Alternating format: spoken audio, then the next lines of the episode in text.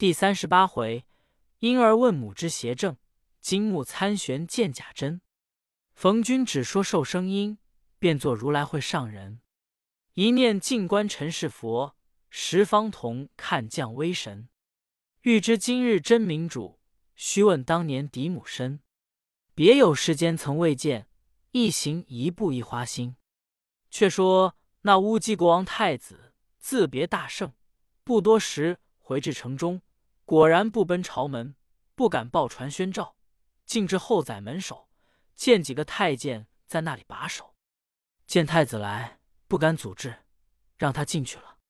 好太子加一加马，撞入里面，呼至锦香亭下，只见那正宫娘娘坐在锦香亭上，两边有数十个嫔妃掌扇。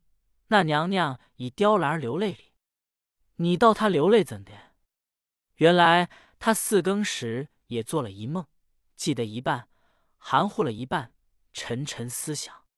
这太子下马，跪于亭下，叫母亲。那娘娘强整欢容，叫声孩儿喜啊喜啊。这二三年在前殿与你父王开讲，不得相见，我甚思量，今日如何得暇来看我一面？承万千之喜，承万千之喜。孩儿，你怎么声音悲惨？你父王年纪高迈，有一日龙归碧海，凤返丹霄，你就传了地位，还有什么不悦？太子叩头道：“母亲，我问你，即位灯笼是那个？称孤道寡果何人？”娘娘闻言道：“这孩儿发疯了。”做皇帝的是你父王，你问怎的？太子叩头道：“万望母亲赤子无罪，敢问不赤，不敢问。”娘娘道：“子母家有何罪？是你，是你，快快说来。”太子道：“母亲，我问你，三年前夫妻宫里之事，与后三年恩爱同否？如何？”娘娘见说，魂飘魄散，即下庭抱起，紧搂在怀，眼中滴泪道：“孩儿，我与你久不相见，怎么今日来宫问此？”太子发怒道：“母亲有话早说，不说时，且误了大事。”娘娘才喝退左右，泪眼低声道：“这桩事，孩儿不问。”我到九泉之下，也不得明白。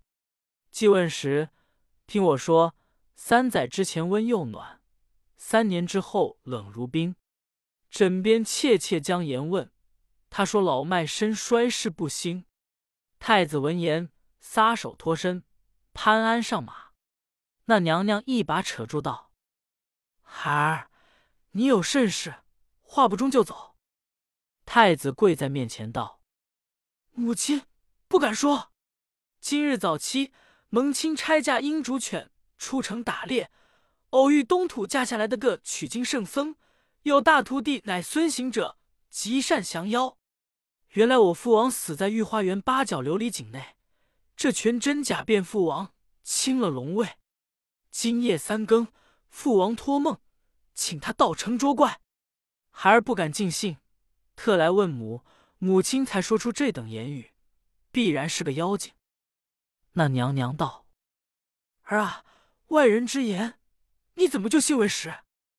太子道：“儿还不敢认识，父王一下表记与他了。”娘娘问是何物，太子袖中取出那金镶白玉龟，递与娘娘。那娘娘认的是当时国王之宝，止不住泪如泉涌，叫声。主公，你怎么死去三年不来见我，却先见圣僧，后来见我？太子道：“母亲，这话是怎的说？”娘娘道：“儿啊，我四更时分也做了一梦，梦见你父王水灵灵的站在我跟前，亲说他死了，鬼魂儿拜请了唐僧降甲皇帝救他前身。即便记得是这等言语。”只是一半不得分明，正在这里狐疑，怎知今日你又来说这话，又将宝贝拿出，我且收下，你且去请那圣僧急急为之。果然扫荡妖氛，辨明邪正，恕报你父王养育之恩也。太子急忙上马，出后宰门，躲离城池，真个是禽类叩头辞国母，含悲顿守负唐僧。不多时，出了城门，进至宝林寺山门前下马。众军士接着太子。又见红轮将坠，太子传令不许军士乱动。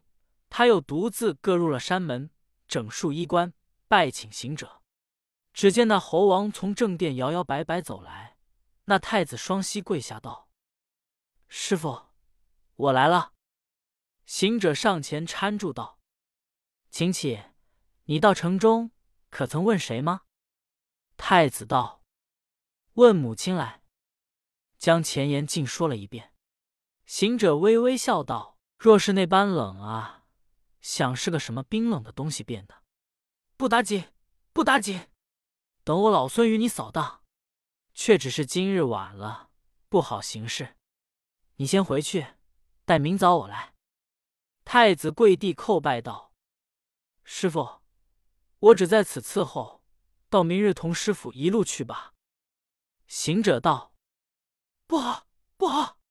若是与你一同入城，那怪物生疑，不说是我撞着你，却说是你请老孙，却不惹他反怪你也。太子道：“我如今进城，他也怪我。”行者道：“怪你怎么？”太子道：“我自早朝蒙差，带领若干人马鹰犬出城，今一日更无一件野物。”怎么见驾？若问我个不才之罪，奸陷有理，你明日进城，却将何以？况那般不忠，更没个相知人也。行者道：“这甚打紧？你肯早说时，却不寻下些等你。好大圣！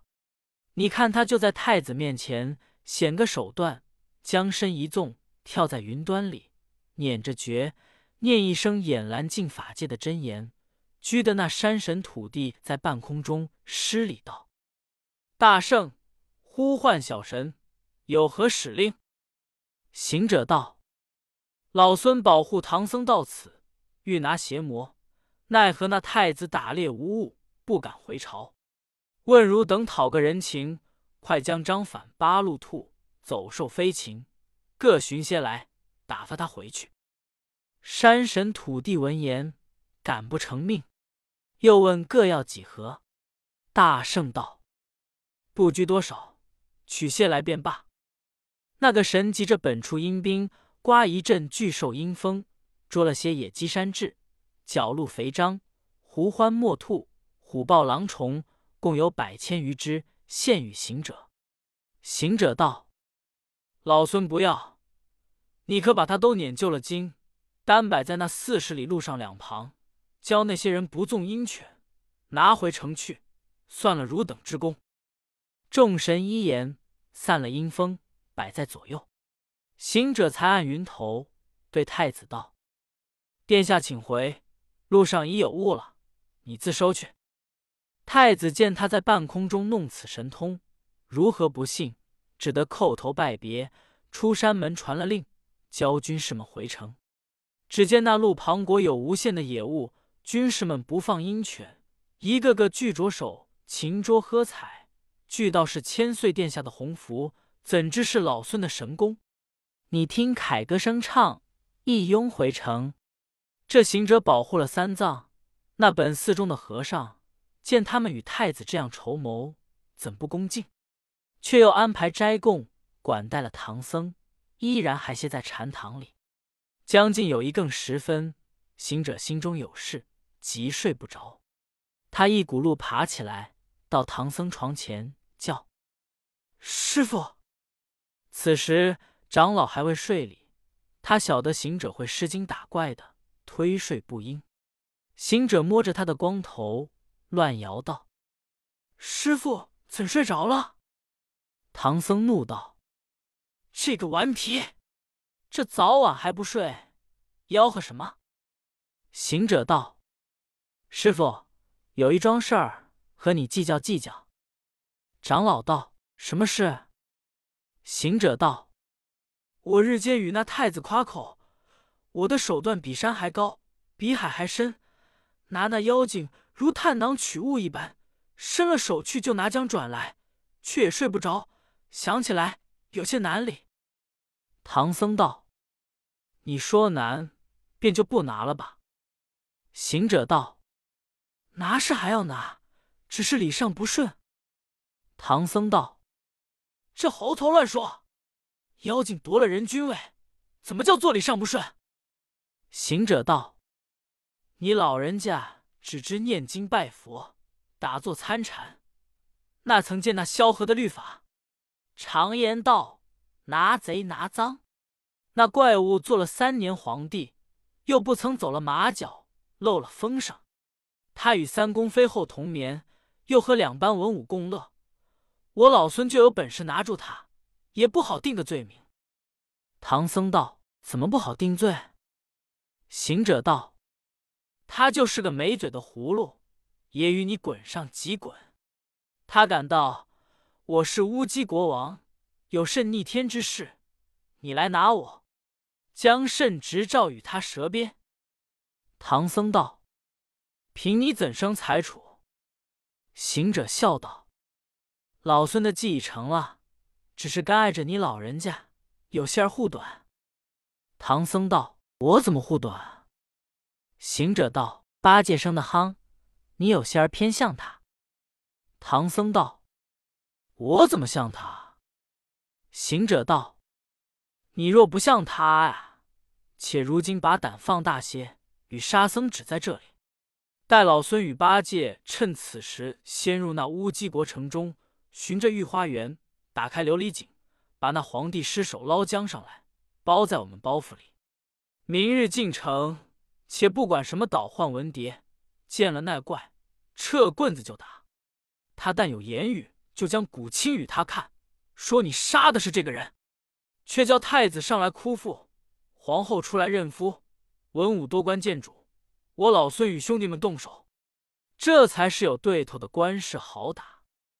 唐僧闻言暗喜道：“只怕八戒不肯去。”行者笑道：“如何？我说你护短，你怎么就知他不肯去？你只像我叫你时不答应，半个时辰变了。我这去，但凭三寸不烂之舌，莫说是猪八戒，就是猪九戒，也有本事教他跟着我走。”唐僧道：“也罢，随你去叫他。”行者离了师傅，进到八戒床边，叫：“八戒，八戒。”那呆子是走路辛苦的人，丢倒头只轻打呼，那里叫得醒？行者揪着耳朵，抓着鬃，把他一拉，拉起来，叫声：“八戒。”那呆子还打愣怔。行者又叫一声，呆子道：“睡了吧，莫玩。”明日要走路哩，行者道：“不是玩，有一桩买卖，我和你做去。”八戒道：“什么买卖？”行者道：“你可曾听得那太子说吗？”八戒道：“我不曾见面，不曾听见说什么。”行者说：“那太子告诉我说，那妖精有件宝贝，万夫不当之勇。”我们明日进朝，不免与他争敌。倘那怪执了宝贝，想到我们，却不返城不美。我想着打人不过，不如先下手。我和你去偷他的来，却不是好。八戒道：“哥哥，你哄我去做贼里，这个买卖我也去得。果是小的时时的帮寸，我也与你讲个明白。偷了宝贝，降了妖精，我却不耐烦。”什么小家喊气的分宝贝，我就要了。行者道：“你要做甚？”八戒道：“我不如你们乖巧能言，人面前画得出斋来。老猪身子又夯，言语又粗，不能念经。若到那无己无生处，可好换斋吃吗？”行者道：“老孙只要图名，那里图甚宝贝，就与你罢便了。”那呆子听见说都与他，他就满心欢喜，一骨碌爬将起来，套上衣服，就和行者走路。这正是清酒红人面，黄金动道心。两个秘密的开了门，躲离三藏，纵祥光，径奔那城。不多时到了，暗落云头，只听得楼头方二鼓矣。行者道：“兄弟，二更时分了。”八戒道：“正好，正好，人都在头觉里正浓睡也。”二人不奔正阳门，进到后宰门首，只听得梆铃声响。行者道：“兄弟，前后门皆紧急，如何得入？”八戒道：“那见做贼的从门里走吗？蛮墙跳过便罢。”行者一言，将身一纵，跳上里罗城墙。八戒也跳上去，二人潜入里面，找着门路，径寻那御花园。正行时，只见有一座三檐白簇的门楼。上有三个亮灼灼的大字，映着那星月光辉，乃是御花园。行者近前看了，有几重封皮，公然将锁门锈住了，即命八戒动手。那呆子撤铁把，尽力一住，把门住得粉碎。行者先举步便入，忍不住跳将起来，大呼小叫，唬得八戒上前扯住道：“哥呀，还杀我也！”那见做贼的乱嚷，似这般吆喝，惊醒了人，把我们拿住，发到官司，就不该死罪，也要借回原籍充军。行者道：“兄弟啊，你却不知我发急为何？你看这彩画雕栏狼狈，宝装亭阁上歪，沙听了暗尽尘埋，芍药荼蘼俱败，茉莉玫瑰香暗，牡丹百合空开，芙蓉木槿草该该，亦会奇葩拥坏。巧石山峰巨道，池塘水和鱼衰。青松紫竹似干柴，满路茸茸蒿艾。丹桂碧桃枝笋，海流堂地根歪。桥头曲径有苍苔，冷落花园尽见。八戒道：“且探他作甚？快干我们的买卖去来。”行者虽然感慨。却留心想起唐僧的梦来，说芭蕉树下方是井，正行处果见一株芭蕉，生得茂盛，比种花木不同，真是一种灵苗秀，天生体性空，枝枝抽片纸，叶叶卷芳丛，翠缕千条细，丹心一点红，凄凉愁夜雨，憔悴切秋风。常养园丁力，栽培造化功，兼书成妙用，挥洒有奇功。凤翎鸣得似，鸾尾迥相同。薄露堪堪滴，青烟淡淡浓。青阴遮户有，碧影上帘笼。不许栖鸿雁，何堪戏玉葱？霜天行稿翠，月夜色朦胧。仅可消炎暑，犹疑蔽日烘。愧无桃李色，冷落粉墙东。行者道：“八戒，动手吗？宝贝在芭蕉树下埋着哩。”那呆子双手举把，住倒了芭蕉，然后用嘴一拱，拱了有三四尺深，见一块石板盖住。呆子欢喜道：“哥呀，造化了！国有宝贝，是一片石板盖着里，不知是台儿盛着。”是棍儿装着里。行者道：“你掀起来看看。”那呆子果又一嘴拱开看出，又见有霞光灼灼，白气明明。八戒笑道：“造化，造化！宝贝放光里。”又近前细看时，呀，原来是星月之光映得那井中水亮。八戒道：“哥呀！”你但干事，便要留根。行者道：“我怎留根？”八戒道：“这是一眼井，你在寺里早说是井中有宝贝，我却带将两条捆包袱的绳来，怎么做个法儿，把老猪放下去？如今空手，这里面东西怎么的下去上来耶？”行者道：“你下去吗？”八戒道：“正是要下去，只是没绳索。”行者笑道：“你脱了衣服，我与你个手段。”八戒道：“有什么好衣服？解了这只多子就是了。”好大圣，把金箍棒拿出来，两头一扯，叫长，足有七八丈长，叫。八戒，你抱着一头儿，把你放下井去。八戒道：“哥呀，方便放下去，若到水边就住了吧。”行者道：“我晓得。”那呆子抱着铁棒，被行者轻轻提将起来，将他放下去。不多时，放至水边。八戒道：“到水了。”行者听见他说，却将棒往下一按。那呆子扑通的一个没头蹲，丢了铁棒，便就覆水，口里补补的嚷道：“这天杀的！我说到水莫放，他却就把我一按。”行者擒上棒来，笑道：“兄弟，可有宝贝吗？”八戒道：“见什么宝贝？只是一井水。”行者道：“宝贝沉在水底下里。”你下去摸一摸来，呆子真个深知水性，却就打个猛子，脆降下去。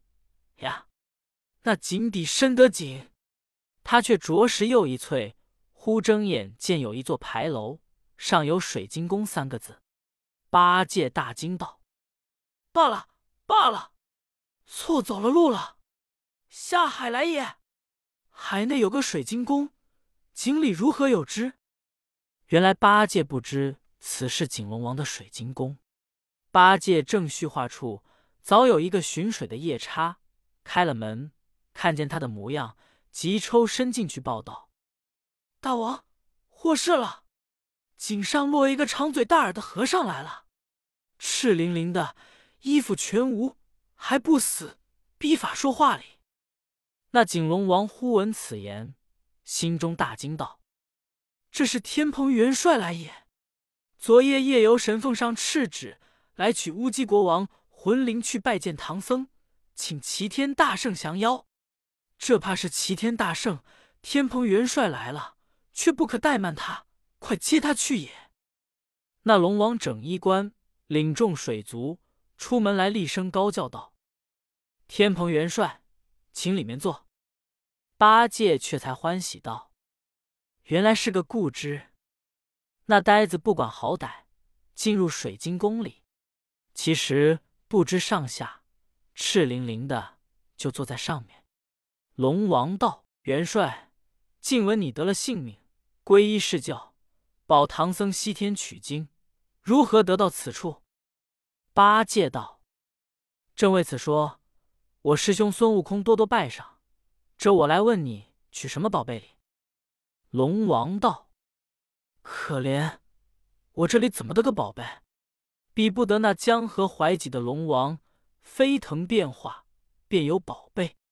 我久困于此，日月且不能长见，宝贝果何自而来也？”八戒道：“不要推辞，有便拿出来吧。”龙王道：“有便有一件宝贝，只是拿不出来，就元帅亲自来看看。”何如？八戒道：“妙妙妙，须是看看来也。”那龙王前走，这呆子随后转过了水晶宫殿，只见廊五下横凤着一个六尺长躯。龙王用手指定道：“元帅，那香就是宝贝了。”八戒上前看了呀，原来是个死皇帝，戴着冲天冠，穿着这黄袍。踏着无忧履，系着蓝田带，直挺挺睡在那厢。八戒笑道：“难难难，算不得宝贝。想老猪在山为怪时，时常将此物当饭，且莫说见的多少，吃也吃够无数。那里叫做什么宝贝？”龙王道：“元帅原来不知，他本是乌鸡国王的尸首，自到井中，我与他定年珠定住。”不曾得坏。你若肯驮他出去，见了齐天大圣，假有起死回生之意啊！莫说宝贝，凭你要什么东西都有。八戒道：“既这等说，我与你驮出去，只说把多少烧埋钱与我。”龙王道：“其实无钱。”八戒道：“你好白使人，果然没钱，不驮。”龙王道：“不妥，请行。”八戒就走。龙王差两个有力量的夜叉，把狮抬将出去，送到水晶宫门外，丢在那箱，摘了辟水珠，就有水响。八戒急回头看，不见水晶宫门，一把摸着那皇帝的尸首，慌得他脚软筋麻，窜出水面，搬着锦墙，叫道：“师兄，伸下棒来救我一救！”行者道。可有宝贝吗？八戒道：“那里有，只是水底下有一个锦龙王，叫我驮死人，我不曾驮，他就把我送出门来，就不见那水晶宫了，只摸着那个尸首，唬得我手软筋麻，正搓不动了。哥呀，好歹救我救儿！”行者道：“那个就是宝贝，如何不驮上来？”八戒道：“知他死了多少时了？我驮他怎的？”行者道：“你不驮，我回去也。”八戒道：“你回那里去？”行者道：“我回寺中同师傅睡觉去。”八戒道：“我就不去了。”行者道：“你爬得上来，便带你去；爬不上来，便罢。”八戒慌了。怎生爬得动？你想，城墙也难上。这井肚子大，口儿小，壁陡的圈墙，又是几年不曾打水的井，团团都长的是苔痕，好不滑也。教我怎爬？哥哥，不要失了兄弟们和气，等我驮上来吧。行者道：“正是，快快驮上来，我同你回去睡觉。”那呆子又一个猛子。翠将下去，摸着尸首，拽过来，背在身上，窜出水面，扶紧强道：“哥哥，驮上来了。”那行者睁睛看出，真个的背在身上，却才把金箍棒伸下井底。那呆子着了脑的人，张开口，咬着铁棒，被行者轻轻的提将出来。八戒将尸放下，捞过衣服穿了。行者看时。那皇帝容颜依旧，四生时未改分毫。行者道：“兄弟啊，这人死了三年，怎么还容颜不坏？”八戒道：“你不知知，这景龙王对我说，他使了定颜珠定住了，尸首未曾坏得。”行者道：“造化，造化！一则是他的冤仇未报，二来该我们成功。兄弟，快把他驮了去。”八戒道：“驮往那里去？”行者道：“驮了去见师傅。”八戒口中作念道：“怎的起？怎的起？好好睡觉的人，被这猢狲花言巧语哄我教做什么买卖？如今却干这等事，教我驮死人！驮着他，烟脏臭水淋将下来，污了衣服，没人与我将洗。”上面有几个补丁，天阴发潮，如何穿吗？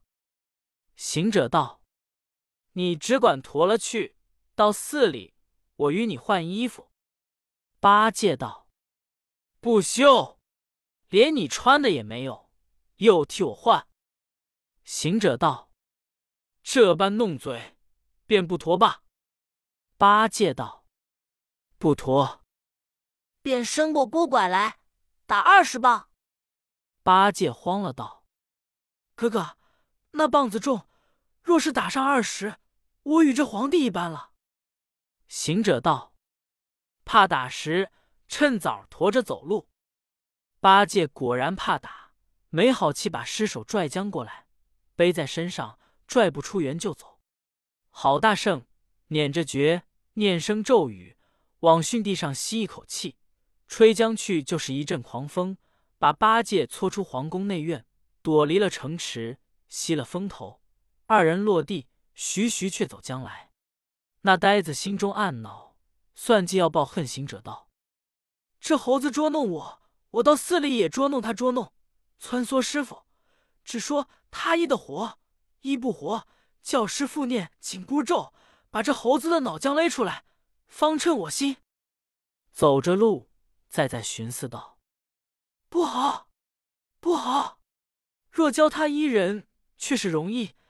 他去阎王家讨将魂灵而来。”就医活了，只说不许服阴司，阳世间就能医活，这法才好。说不了，却到了山门前，径直进去，将尸首丢在那禅堂门前，道：“师傅，起来看鞋。”那唐僧睡不着，正与沙僧讲行者哄了八戒去九不回之事，忽听得他来叫了一声，唐僧连忙起身道：“徒弟。”看什么？八戒道：“行者的外公教老猪驼将来了。”行者道：“你这囊糟的呆子，我那里有什么外公？”八戒道：“哥，不是你外公，却叫老猪驮他来，怎么？也不知费了多少力了。”那唐僧与沙僧开门看处，那皇帝容颜未改。似活的一般，长老忽然惨凄道：“陛下，你不知那市里冤家今生遇着他，暗丧其身，抛妻别子，致令文武不知，多官不晓。可怜你妻子昏蒙，谁曾见焚香献茶？”呼师生泪如雨下。八戒笑道：“师傅，他死了可干你事？又不是你家父祖。”哭他怎地？三藏道：“徒弟啊，出家人慈悲为本，方便为门。你怎地这等心硬？”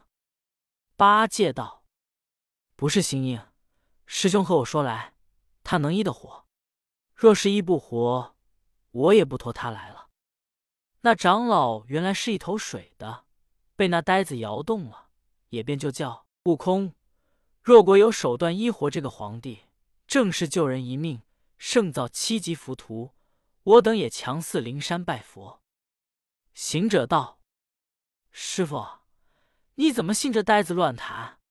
人若死了，或三七五七，近七七日，受满了阳间罪过，就转生去了。如今已死三年，如何救得？”三藏闻其言道：“也罢了。”八戒苦恨不息道：“师傅。”你莫被他瞒了，他有些加脑风。你只念念那话儿，管他还你一个活人。真的，唐僧就念紧箍咒，勒得那猴子眼胀头疼。毕竟不知怎生依旧，且听下回分解。